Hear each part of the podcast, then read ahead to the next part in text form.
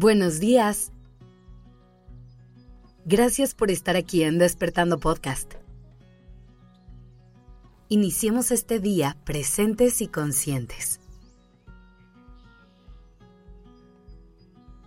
Hay personas que son buenísimas para cuidar a sus seres queridos, que encuentran la manera de siempre estar presentes para quien lo necesita que saben ser apoyo incondicional y siempre tienen las palabras correctas. Pero muchas veces, esas mismas personas no saben cómo dejarse cuidar por su gente. Les cuesta mucho trabajo abrirse a recibir la ayuda que necesitan. ¿Alguien de ustedes se identifica con esto? Intentemos entender por qué es tan difícil pasar de ese rol de cuidador o cuidadora al de la persona que está recibiendo los cuidados. En primer lugar, hay que recordar que tenemos una relación complicada con la vulnerabilidad, que tenemos la idea de que es sinónimo de debilidad. Es por eso que nos cuesta tanto trabajo levantar la mano para decir no puedo o necesito ayuda como si esto nos fuera a restar valor y la percepción que el mundo tiene de nosotros fuera a cambiar. Lo primero que tenemos que hacer es intentar callar estas creencias que tenemos de poder hacer todo sin ayuda de nadie, que tenemos que ser personas 100% autónomas.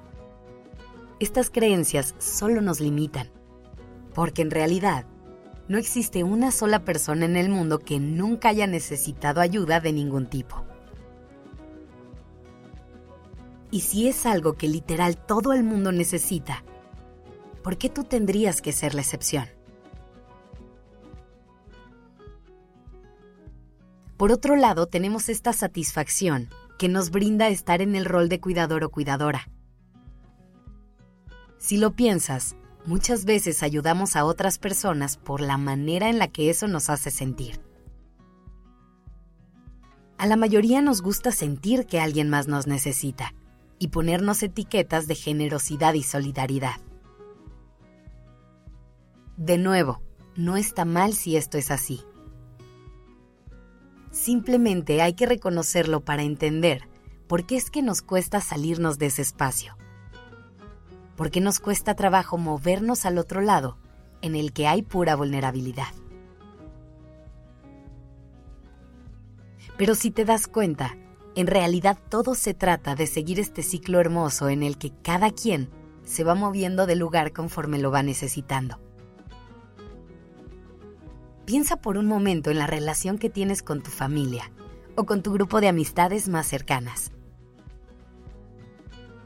A lo largo del tiempo, cada quien va viviendo situaciones distintas.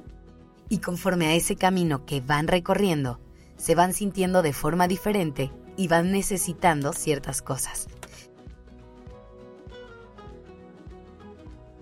Habrá un momento en el que una persona de ese grupo tenga un problema para el que necesite ayuda. Y seguramente habrá al menos una persona con suficiente estabilidad y fuerza emocional en ese momento para convertirse en su apoyo. Pero el día de mañana, esa persona fuerte y estable puede vivir algo que le preocupe y le ponga un lugar mucho más vulnerable. Y es ahí cuando habrá alguien más que le pueda ayudar. Y así continúa el ciclo en el que el amor y el apoyo colectivo van ayudando a que cada persona encuentre su camino. Es importante que nos hagamos conscientes de esto para que dejemos de pensar que está mal pedir ayuda y que eso nos convierte en personas débiles. Piensa en todas las veces que tú has ayudado a alguien. ¿No crees que mereces recibir ese mismo amor y cuidado?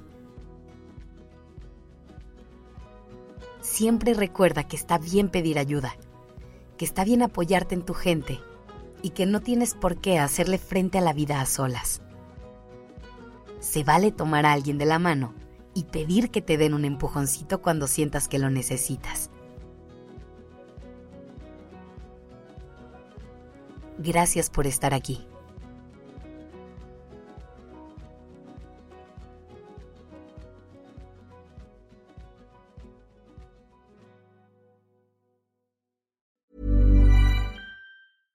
How would you like to look 5 years younger? In a clinical study, people that had volume added with Juvederm Voluma XC in the cheeks perceived themselves as looking 5 years younger at 6 months after treatment Look younger, feel like you. Add volume for lift and contour in the cheeks with Juvederm Voluma XC. Reverse signs of aging by adding volume to smooth laugh lines with Juvederm Volure XC. For important safety information and to find a licensed specialist, visit juvederm.com. That's J U V E D E R M.com. Not for people with severe allergic reactions, allergies to lidocaine, or the proteins used in Juvederm. Common side effects include injection site redness, swelling, pain, tenderness, firmness, lumps, bumps, bruising, discoloration, or itching. There's a risk of unintentional injection into a blood vessel, which can cause vision abnormalities, blindness, stroke, temporary scabs, or scarring. Talk to a licensed specialist to find out if it's right for you.